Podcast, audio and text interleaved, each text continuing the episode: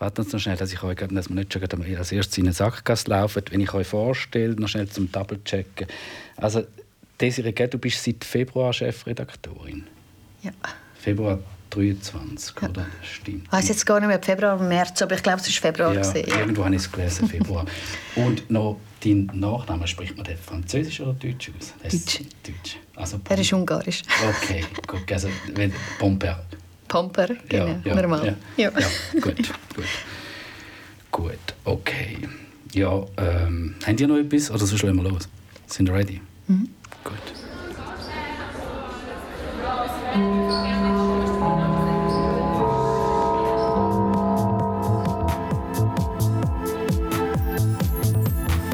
IAM On Ear. Beobachtungen und Analysen zu aktuellen Themen im Podcast.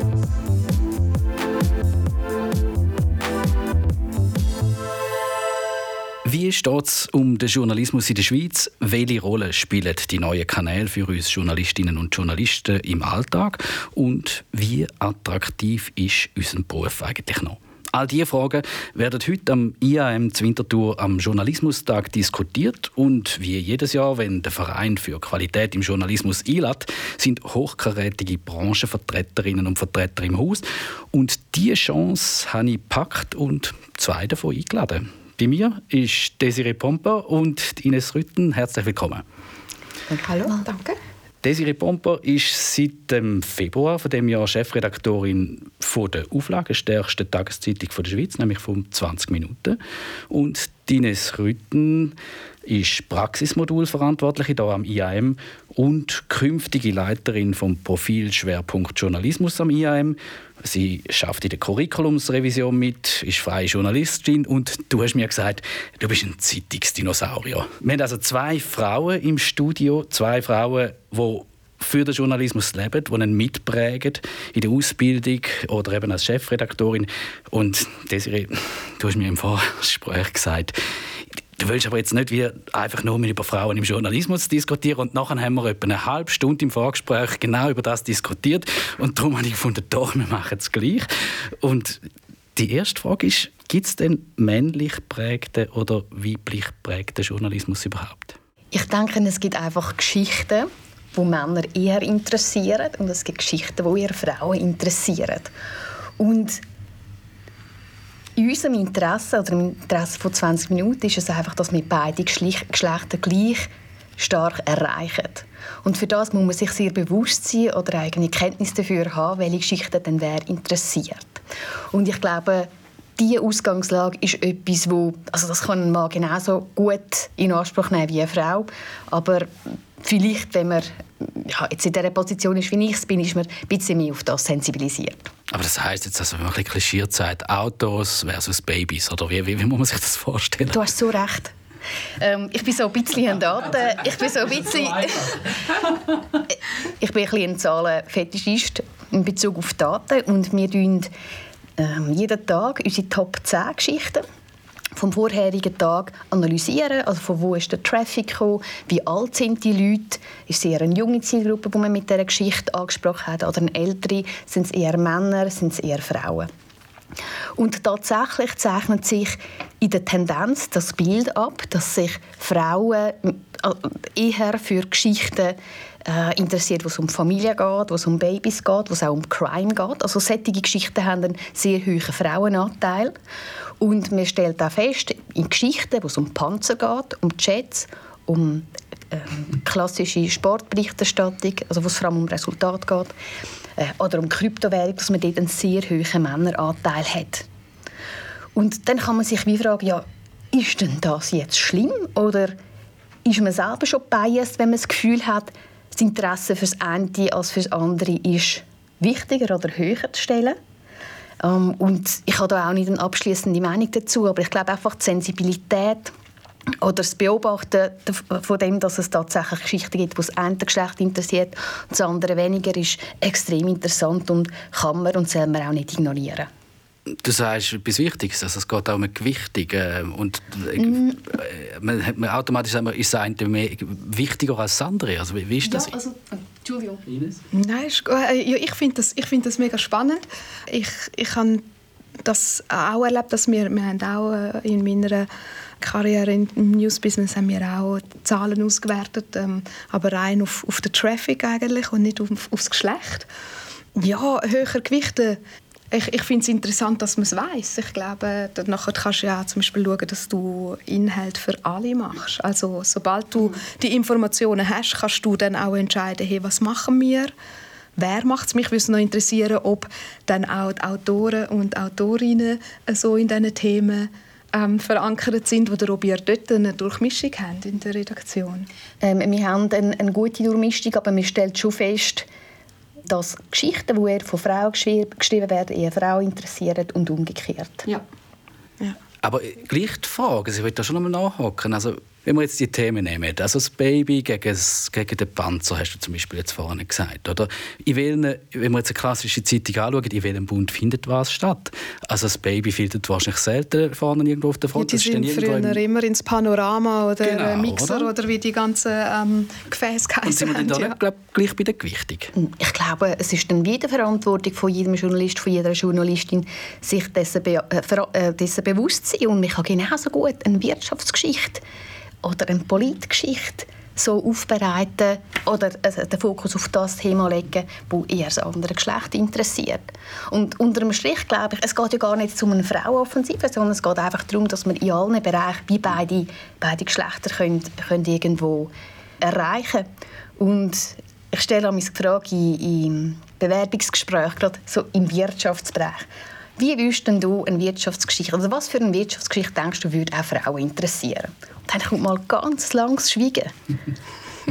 das heißt ja nicht, dass Wirtschaft per se Frauen nicht interessiert, aber es geht wie darum, einen anderen Approach zu finden. Also ich habe noch mal eine schöne Wirtschaftsgeschichte gemacht aus China, kommt mir gerade in den Sinn, meine erste längere Geschichte fürs Echo, damals noch die Wirtschaftssendung fürs, fürs Fernsehen, wo ich ganz neu war in China, über sogenannte Jüsaus. Eine Jüsau ist eigentlich äh, eine Art wie eine Hebamme, die nach der Geburt in die Familie kommt und dort äh, zwei Monate glaub, bleibt in der Familie und die Frau betreut und hilft und so. Und dann, also man denkt da Einzelkinder, oder? Die haben auch zum Teil keine Geschwister, die ihnen helfen können, wenn jetzt plötzlich das Baby da ist.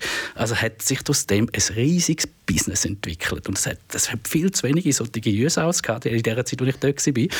Und die haben, zum Teil habe ich eine porträtiert, die hat mehr verdient als der Arzt, der das Baby entbunden hat. Und das war eine super Wirtschaftsgeschichte und die ist brillant gelaufen. Und am Anfang, als ich die gepitcht habe, habe ich gefunden, also, sorry, also, wir können doch nicht im Eco jetzt über irgendwelche Hebammen aus China berichten. Und nachher ist es aber eine brillante Wirtschaftsgeschichte geworden, die genau das gezeigt hat. Aber ich glaube, dort ist auch ein Wandel da. Also, also die Perspektive, je diverser die Redaktionen werden und je, je mehr man auch zum Beispiel auf die Nachfrage schaut, und das hat uns ja zuerst, ich, ich habe mich als Zeitungsdinosaurier bezeichnet, weil ich noch erlebt habe, dass man nur in Zeitung gedacht hat. Ähm, aber äh, das ist ja auch der Vorteil von diesen digitalen Kanälen, dass man kann auswerten kann, wo es herkommt. Und plötzlich sind auch neue ähm, Formen plötzlich drin. Also ich ähm, sehe, dass ich als freie Journalistin schreibe für das NZZ Sportressort. Das Sportressort hat eine Frau im Team. Und ähm, ich dort über Themen schreiben wie Momsports oder Frauen Fitness Center und so. Und ich glaube, dass das, ich behaupte, ich stelle jetzt die These einfach auf, dass das vor zehn Jahren nicht möglich gewesen wäre. Also, und ich glaube, weil Sportressort, männlich, es geht um Liga, es geht um Matchbericht und so. Und dort bin ich draußen, das ist überhaupt nicht mein Profil. Aber ähm, ich glaube, da kommt auch der Wandel, dass man dann plötzlich schaut, ja, hey, das läuft ja, die Geschichte läuft. Und man, man, kann mehr so Themen einbringen und dann kann man auch neue Leser oder Zuhörer oder Zuschauer ähm, generieren, die vielleicht das Eco gerne eingeschaltet hätten oder so. Oder ähm, wo die NZZ Sport ähm, Ressort gerne konsumieren sonst, oder? Wenn, wenn alles voller Interviews ist mit Eishockey-Trainer. So, ja. Ich finde es ein mega guter Punkt. Also, ich habe unserem Sportressort, das übrigens auch nur aus Männern besteht, da aber nur ein Kränzchen winden. Also sie haben, sie haben ähm, wie ein Sensorium für, dafür, dass man beide Geschlechter mit dieser, Sport, äh, mit dieser Sportberichterstattung erreichen was eine schwierige, also grosse Herausforderung ist, finde ich. Und sie finden immer wieder spannende Sportlerinnen wo sie ihre Geschichte erzählen, wo man oft auch auf der Front zeigen. Also es wird dann innerhalb der Sportberichterstattung sind wir viel diverser mhm. Aber eben, ich glaube, das ist auch wirklich die letzten Jahre stark entstanden, oder? Aber braucht das Mut, um jetzt zu sagen, jetzt setzen wir eine Frau auf die Front? Ja, das Mut. Das ist einfach eine gute Geschichte. Das ist eine gute Geschichte, kommt auf die Front. Was mich wundert, du hast gesagt, vorher in diesem Eco-Beispiel, hat es dann dort auch Frauen in der Sitzung gehabt? In der Sitzung. Äh, Wo du deine Geschichte pitcht Das weiß ich nicht. Ich habe die natürlich pitcht aus, aus China. Mhm. Äh, und es war hier ein, ein, männlicher, ein männlicher Leiter damals. Ja, ich glaube, dort äh, ist noch stark, oder? Die haben schon noch viel Macht darüber, welche Themen das gesetzt werden, oder? Ob sie sich für das interessieren oder nicht. Und je breiter die Redaktionen aufgestellt werden, desto stärker sind verschiedene Interessen dann auch, äh, fließen dann auch ein. Oder wie fest hört man dann auch die anderen Leute, die in der Sitzung hocken? Ja. Also wir haben eine extrem partizipative Sitzung, ähm, wo, wo man dann schnell merkt, also bei uns gilt wie so ein bisschen äh, die, die, die, die Regeln, sobald die Leute anfangen diskutieren über das Thema, dann ist das ein Talking Piece. Und, und umso diverser die Zusammensetzung ist von den Leuten, die etwas dazu zu beitragen haben, desto besser ist die Geschichte. Also es geht nicht ums Ego des Journalisten, sondern ums Interesse äh, um das aufrichtige Interesse der Leute an dieser Geschichte. Ist das etwas, wo du wirklich auch ein Auge drauf hast, dass es da nicht das, das berühmte Mansplaining oder Manterruption oder so kommt? Und ist das etwas, wo du, wo du ein Sensorium dafür hast? Ist das bei euch ja, speziell?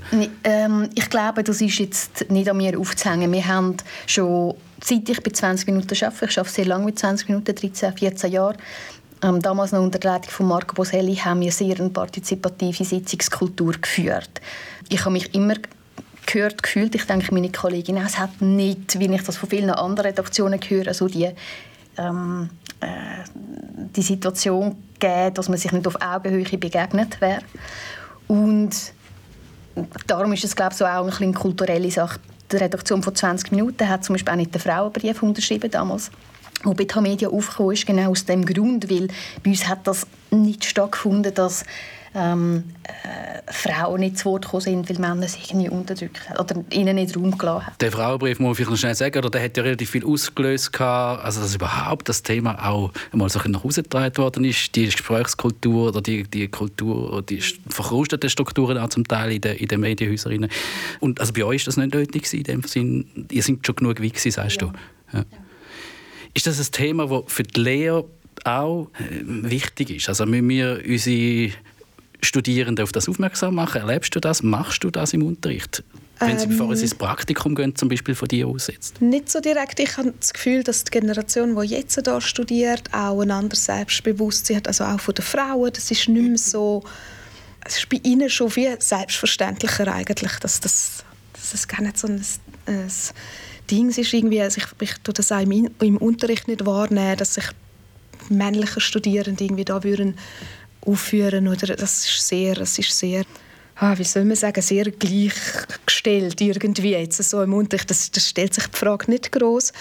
Das mache ich jetzt nicht. Ich tue sie nicht speziell darauf auflupfen, schauen. Ich sage einfach allgemein, schützen euch, argumentieren für euch, dann so quasi für eure Geschichten reden und so. Also, und das finde ich, das finde ich die Männer wie die Frauen. Es muss sich niemand ab, abdeckeln lassen oder so, sondern argumentieren, dann, dann, ähm, für eure Geschichten einstehen und ich glaube, das gilt dann wie in allen Bereichen und, und die Kulturen ich glaube, die, die verändern sich, also auch mit diesen also Diskussionen. Ja, ich, eben, ich muss sagen, festangestellt in der Redaktion arbeite ich seit drei Jahren nicht mehr. Ich habe jetzt so mit meinen direkten Vorgesetzten nie, äh, auch nie irgendwie das Gefühl, man hört mich nicht, über, überhaupt nicht. Ich bin gefördert worden, ich bin Ressortleiterin geworden so, aber es ist, es ist natürlich ein grosses Gefühl oder in so einem Verlag. Also, und äh, ich, ich denke, es ist ein Thema. Es ist ein Thema, weil die, die Strukturen sind noch viel größer. Es kommt gar nicht so darauf an, ob in einem Team, ob in einem Team das funktioniert oder in einer Redaktion, sondern es ist auch die Frage, funktioniert es im Medienhaus? Und dort äh, äh, gibt es sicher noch Sachen, die man könnte, äh, anpacken könnte. Die Frage ist ja dann auch noch, du hast das vorhin erwähnt, wie fest ist das Thema jetzt auch auf einer Führungsebene? Oder? Also, wie gehen ihr mit dem um? Ist das etwas, was ihr thematisiert mit den Ressortleiterinnen, äh, Ressortleiter? Also jetzt du auch als Chefin. Wie macht ihr das? Ähm, ja, es ist tatsächlich ein grosses Thema. Aber ich habe vorher das Beispiel erzählt von einer Kollegin. Letzte Woche ist sie auf mich zugekommen und hat sie gesagt, sie hat lange bei einer grossen Sonntagszeitung gearbeitet und hat gesagt, ich erinnere mich, wie ich mit klopfendem Herz und Schweiß an die Sitzung gegangen bin. Niemand hat gelacht, jeder hat Angst gehabt, dass seine Ideen, die man pitcht, auseinandergenommen werden werden, dass man eins auf den Deckel bekommt. Und bei uns in der Redaktion wird gelacht, alle tun sich einbringen, sowohl Frauen wie auch Männer, auch Praktikanten, Ressortleiter, also wie über alle Ebenen haben die Leute ein Anrecht oder nicht nur das Anrecht, wir wollen das aktiv, dass sich alle einbringen, damit man halt ähm, auch auf blinde Flecken aufmerksam gemacht wird. Also es kann sein, dass ich eine Geschichte super finde, aber wenn 90 Prozent im Raum sagen, das ist doch langweilig, dann lassen wir es einfach. Und wir haben dieses Jahr angefangen, intensive Führungsausbildungen zu machen, wo Positive Leadership ein grosses Thema ist. Ähm, ich, ich, glaube, im Journalismus ist es halt wirklich so, dass oft Leute befördert werden, die sehr gute Leistung fachlich ähm, bringen. Und das Führungsthema ist wie nie richtig ein grosses Thema. Und ich finde es nur richtig, dass man da Zeit investiert und Learnings zieht, wo man also da muss man sich auch bewusst Zeit rausnehmen. Oder? Bei uns sind das dann ganztägige, mehrere ganztägige Schulungen, ähm, wo man das Programm durchläuft, wo man schon den einen oder anderen Aha-Moment hat. Also zum Beispiel, trefft euch einmal wöchentlich, einmal alle zwei Wochen mit jedem einzelnen Mitarbeiter. Fragt ihn doch mal, wie geht es dir? Oder? So simpel. Den Mitarbeiter nicht nur als Arbeitsmaschine zu sehen, sondern als ganzheitlicher Mensch. Das ist jetzt total banal, aber es ist tatsächlich ähm, etwas, wo, wo, wo ein ständiges Learning ist. Es klingt banal, aber es ist tatsächlich jetzt gerade in der letzten Session, wir haben ja eben den Journalismustag heute, wo wir vorne beide drin gesessen sind, Ines und ich, ist genau das Beispiel gekommen, oder? Dass, dass im Journalismus halt ganz oft der oder die, der die besten Geschichten bolzt, irgendwann Chef oder Chefin wird und aber eigentlich gar keine Führungserfahrung hat. Also wenn ich jetzt dich gehört, dann ist das, da tut sich auch da etwas. Ja, also und ich kann auch ganz selbstkritisch von mir selber reden. Ich glaube, ich bin auch rückblickend eine Chefin, also ich war auch Rüsselleiterin, die sehr so leistungsfokussiert war. Und ich glaube, ich habe auch gar nicht gewusst, meine Mitarbeiter Geburtstag haben oder so. Und jetzt verschicke ich jedem Mitarbeiter, Mitarbeiterin ein handgeschriebenes Kärtchen, weil ich das also weil zum, zum die Person nicht einfach nur als Arbeitsmaschine, sondern als, als Person wahrnehmen, wo, wo wir wertschätzen mhm. und wo, wo wir gerne zusammenarbeiten. Und ja, ich glaube, mhm. das kostet mich eine Minute, aber es ist mir einfach wichtig und ich glaube, das könnte einen ja, wichtigen Effekt haben. Gut, ich habe als Ressortleiterin ein erlebt, ich habe das in meinem Team auch so gelebt, in meinem Ressort. Ich habe sehr fest darauf geachtet und auch, dass so immer, wenn jemand nicht mag oder nicht oder erschöpft, dass man das aussprechen dass man das sagen darf und dass vielleicht jemand sagt, hey, komm, ich habe gerade nicht so viel diese Woche, ich übernehme irgendwie einen Abendtermin von dir und so. Wir haben das sehr fest so gelebt. Aber die Leistungsorientierung und der Leistungsdruck kommt natürlich auch von weiter oben. Also ich habe zum Teil oder? Als Ressortleiterin bist du in einer Sandwich-Position, wo du auch dann und das abfedern musst zum Teil, oder? was von oben kommt. Und schauen, wie, in welchen Dosen dass man das auch weitergeben kann oder in welcher Form. Zum, und ja, das ist, das ist schon eine Herausforderung, oder? Zum und am Schluss sind wir ehrlich, also jetzt gerade auch bei euch, bei 20 Minuten oder so, am Schluss, aber am Schluss müssen ja dann gleich Zahlen stimmen. Also, also ja, natürlich. die Geschichte ist dann gut, wenn sie angeschaut und wenn sie geklickt wird, oder Nein, nicht, nicht nur. Das ist nicht nur so. Nein, und das ist auch ganz wichtige Devise, die wir herausgegeben haben jetzt in diesem Jahr. Also natürlich müssen wir Performance sicherstellen, unsere Nummer 1 Position ausbauen, so wie uns das sogar auch gelungen ist jetzt in diesem Jahr. Aber Bereich äh, Glaubwürdigkeit, Einzigartigkeit sind für uns auch extrem wichtig, wo wir auch bewusst Personal aufgebaut haben. Wir haben unsere Kernressort gestärkt, wir haben unsere ähm, Redaktion neu aufgestellt. Wir haben Politik, Gesellschaft, Report und Wirtschaftsressort personell aufgestockt. Ganz klar mit dem Auftrag, dass wir dort an, an Profil gewinnen und an Glaubwürdigkeit gewinnen. Und es ist gut, wenn die Geschichte auch gut performt, aber sagen wir, so eine Geschichte würde jetzt nicht gut performen, dann ist es trotzdem okay, weil sie aufs Einzigartigkeits- und Glaubwürdigkeitskonto einzahlt. Also mehr als okay. Das ist explizit erwartet und wünschenswert. Das ist ganz ein interessanter Punkt, den ich gerne jetzt auch so ein bisschen in den Sprung machen würde, so ein thematisch da, was du jetzt angetönt hast, aber wenn man so, der Wandel passiert ja nicht nur jetzt eben quasi in der, in der Firmenstruktur, quasi, wie man mit den Mitarbeitern umgeht. Der Journalismus wandelt sich auch aus und das sieht man bei euch ganz stark. Oder? Also, ich meine, ihr habt angefangen als klassische Pendlerzeitung, hat man euch dort mal noch gesagt. Heute, ich weiß gar nicht mehr recht, wann ihr heute sind. Ihr sind, äh, äh, ein, ein Medium, ihr sind auf allen Kanälen aktiv und ich habe äh, nachgeschaut, 280'000 Follower, glaube auf, auf TikTok, oder stimmt das? Oder, oder, oder, nein, mehr. Also wir haben insgesamt zwei Millionen Accounts, die uns über alle Social-Media-Plattformen folgen. Wir bilden ja die Journalistinnen und Journalisten aus, die nachher zu euch kommen. Was brauchen denn die für ein Profil? Sind wir denn, sind wir denn da gewappnet, auf das so etwas zu beliefern? Ja, das ist natürlich schon eine Herausforderung für uns als relativ schwerfällige Bildungsinstitution, oder? Also bis wir da die Module irgendwie können verändern und, und die neuen Jahrgänge haben und so.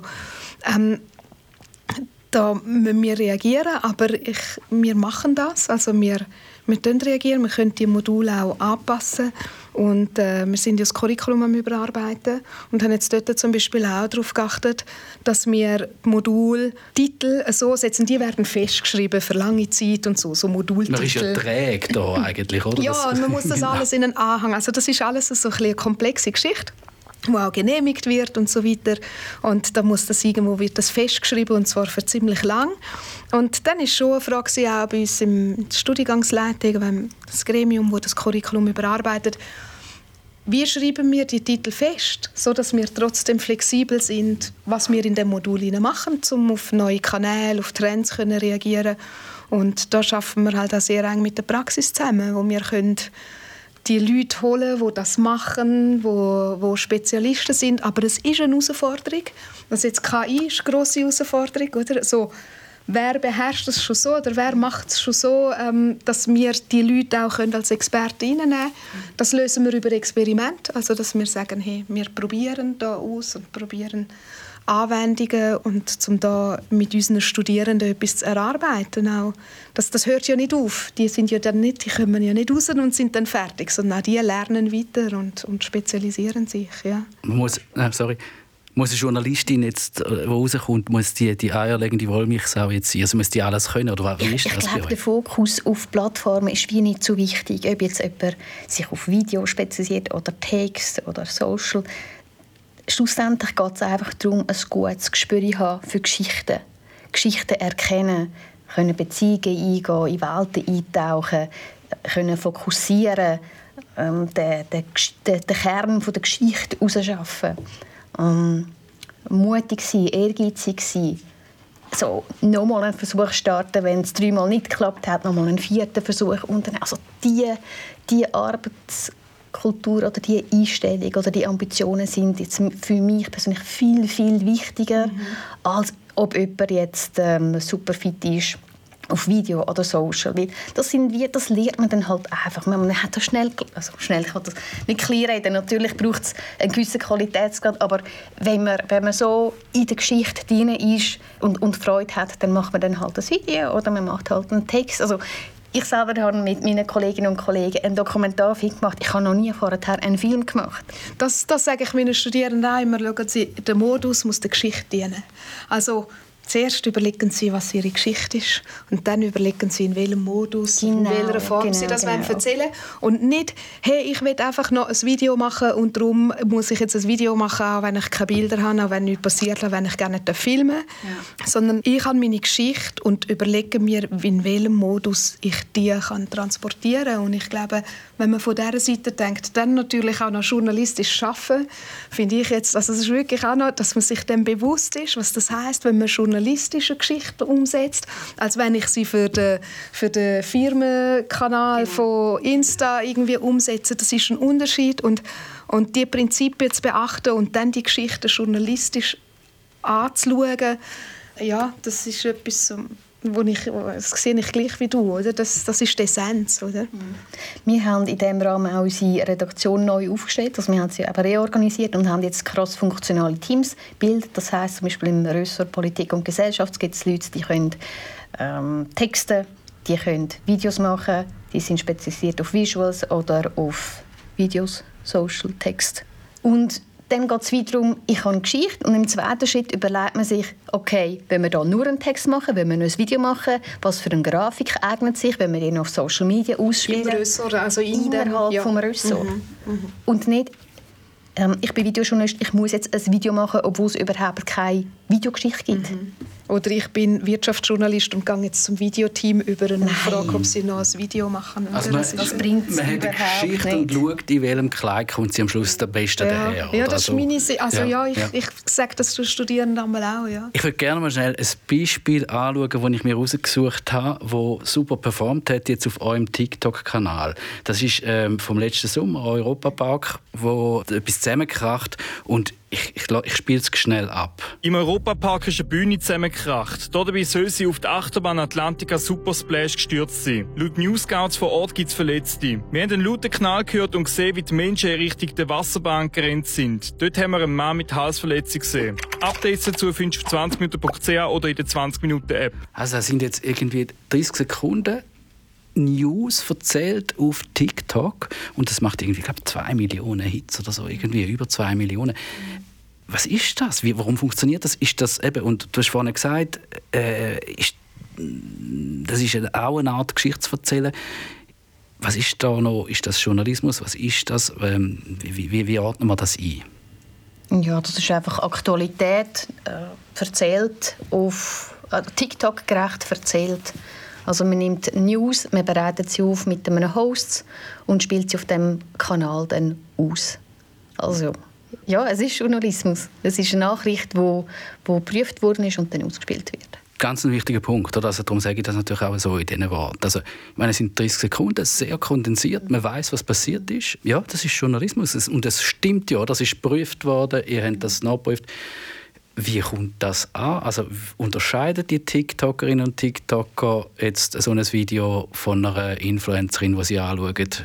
Wisst ihr das? Ja, wir wissen das. Wir haben das untersucht. Also wir haben vor zwei Jahren gestartet mit Social Media First.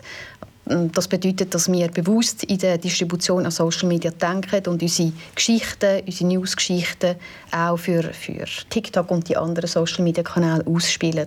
Und das ist wirklich, das ist nicht einfach nur Klamauk, das ist wie am Anfang so ein bisschen die Wette ah, das interessiert doch niemand Nachrichten, die Jungen interessiert sich doch nicht für News und so und auf TikTok wollen sie nur Tänze schauen. Und wir sind uns sicher gesehen, Nachrichten interessieren auch junge Menschen, wenn man sie so aufbereitet, dass man sie halt eben auch erreicht. Und es hat auch die Vögel-Studie gezeigt, die letzte, dass vor allem ähm, das ist wirklich interessant, Politgeschichten auf Social Media das grösste Engagement haben. Also, das sehen wir auch selber. Wir haben auch TikToks gemacht, zum Beispiel, was steckt hinter den Protesten im Iran oder äh, Wahlresultate und so weiter und so. Und wir haben dort eine, eine, eine junge Community, junge Zielgruppe, die rege die Themen diskutiert. Also muss man dort aktiv sein heute als Medium, auch wenn man will das Publikum erreichen oder, oder warum muss man dort aktiv sein? Ich habe deine Frage vorher gar nicht richtig beantwortet. Was war das Feedback? Gewesen? Also das Feedback von einer Usergruppe, wo wir erste Bilanz so geben, war, hey, danke 20 Minuten, dass ihr uns auf Social Media zeigt, was wahr ist und was nicht. Oder? Weil wir leben wirklich in einer Welt, wo inzwischen jeder Creator einfach ungesichert Nachrichten kann auf diesen sozialen Kanälen und viele junge Menschen konsumieren die Inhalte und halten sie einfach für wahr. Wenn ein Influencer sagt, wenn du dich lässt, impfen gegen Corona, dann wirst du unfruchtbar, dann gibt es viele junge Frauen, die das glauben. Und es gibt kein Korrektiv in diesen sozialen Medien. Und das ist wirklich so das Feedback, wenn wir, also von den, von den jungen User, wenn wir sehen, ihr als 20 Minuten, steht mit euren Mediennamen an, steht für eure Glaubwürdigkeit, dann äh, hat das einen extrem hohen ähm, Korrektivwert. Also wir sagen damit so Faktenchecker in dem Fake News Social Media Jungle.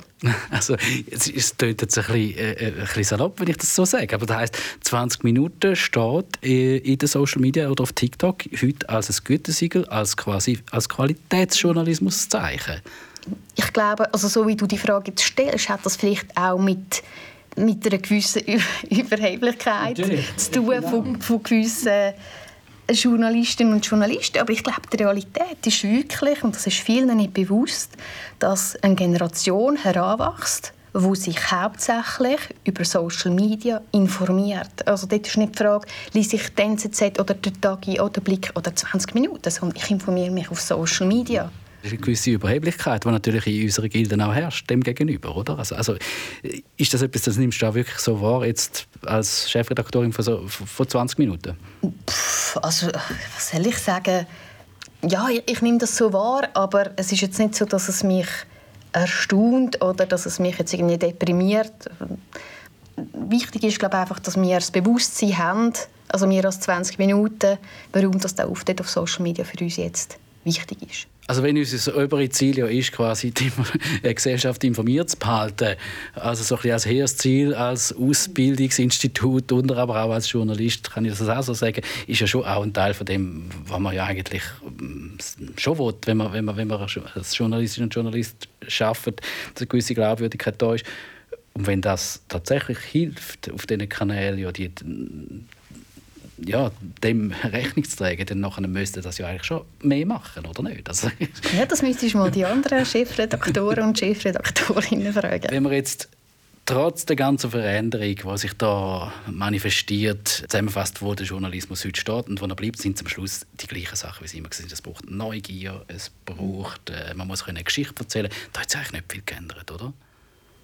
Ja, in der Basis wollen Menschen immer Geschichten. Also ich meine, das ist eine lange Tradition, wo die Menschheit pflegt, sich Geschichten erzählen und, und, und Informationen weitergeben oder, oder gewisse Werte weitergeben oder was auch immer ähm, die Motivation ist, um eine Geschichte zu erzählen. Ich glaube, das ist etwas Urmenschliches und das, das wird es auch weiterhin geben. Das ist für mich so etwas, was mit der Menschheit verbunden ist. Letzte Frage noch. Wir haben jetzt über soziale Medien geredet, über die neuen Medien, über TikTok und so weiter. Ihr beide, wie, wie aktiv sind ihr? Also ich bin TikTok-süchtig. ich bin mediensüchtig.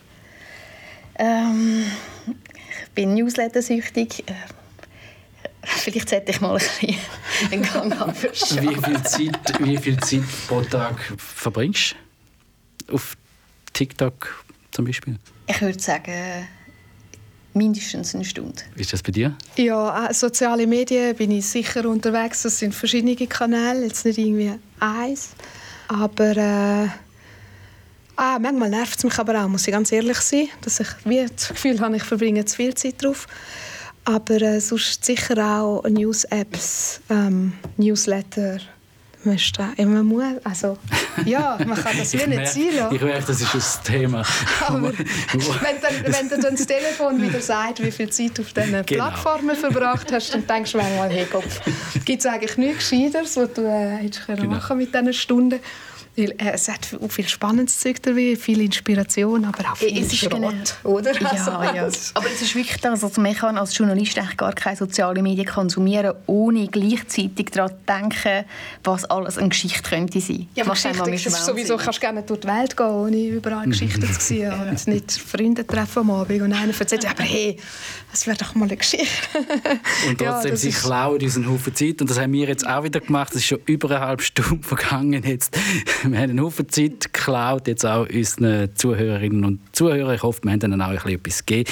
Das war eine weitere Folge von IAM on Ear. Ich danke euch beiden vielmals für das Gespräch.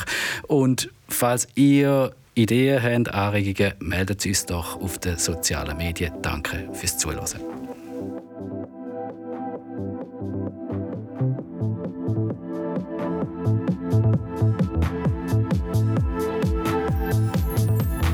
Das war der Podcast aus dem Institut für angewandte Medienwissenschaft der ZHAW.